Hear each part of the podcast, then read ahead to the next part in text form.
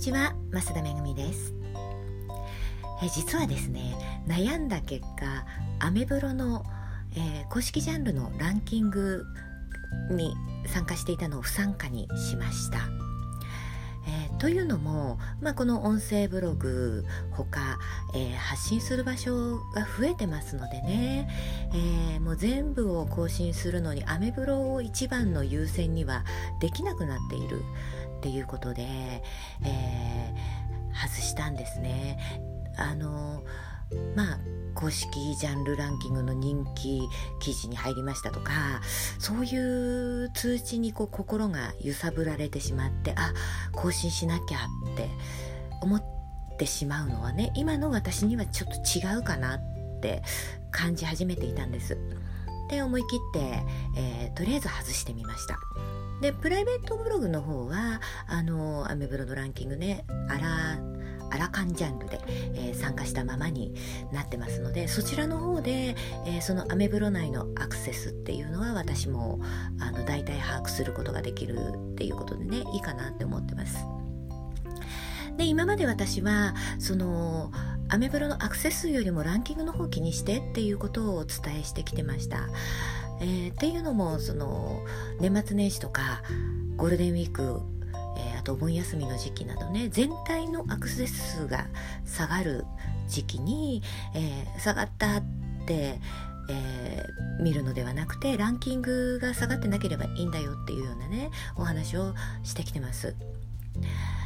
でまああの今までもこれからもアメブロのアクセス数というよりは、えー、Google アナリティクスの、えー、アクセス数の方をあの見ていきますし、どちらかというとねワードプレスのアクセス数の方があの今はもう気になります。でそのねあの数をやはり見ないといけないと思ってるんですよ。で私ねあの数数っていうか数字に強い人間だとどうも思われているようですが、えー、実はね本当に数字が弱くてえっ、ー、とそれこそ電機メーカーにいた頃、まあ、周り理系の人間ばっかりでしたんでお前はもう12たくさんだよなって言われててもうあの3以上の数はたくさんって表現してたんでねそんなことを言われてるぐらいに実は数字が苦手です。ですがやはりねあの仕事で数字を見ないといけないし、えー、そ何のために数字を見るかって言ったらあの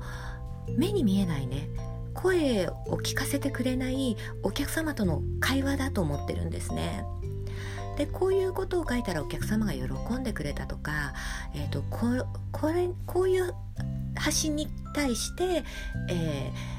喜んでくれてるこういう発信はあまり喜ばれないんだっていうようなものを見るためのあの数字だと思ってます。でまあのこれから、えー、インスタグラムね、えー、検索されるインスタグラムのセミナーっていうのを何回かやっていきますけれどもそこでもあの数字を見てもらいます。で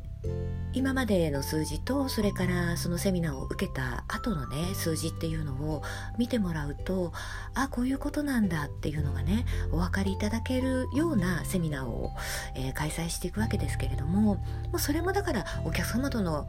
会話なんですよね。あのどうやったら見てもらえるかどうやったら喜んでもらえるかってあの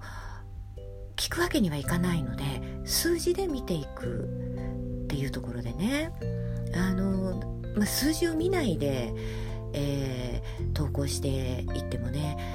あまり効果は出ないというか喜ばれてないものをねひたすら続けていっても時間と労力の無駄になるのでねその辺ちゃんと見ていってもらえばもらえればなって思っています。でまあ、今日から今日はこれから、えーと、ちょっとあるところに行きまして、えー、Google アナリティクスと Google サーチコンソールの設置がねうまくいってないっていう方のちょっとヘルプに行ってきますけれどもまああのもしねそういうお悩みがあるようでしたらそういうのにもねお答えできるサービスも作っていきたいなって思ってますのでぜひぜひご相談もいただければと思っております。えー、ということで今日はここまでにしますね。また明日聞いてください。最後までお聴きくださいましてありがとうございました増田めぐみでした。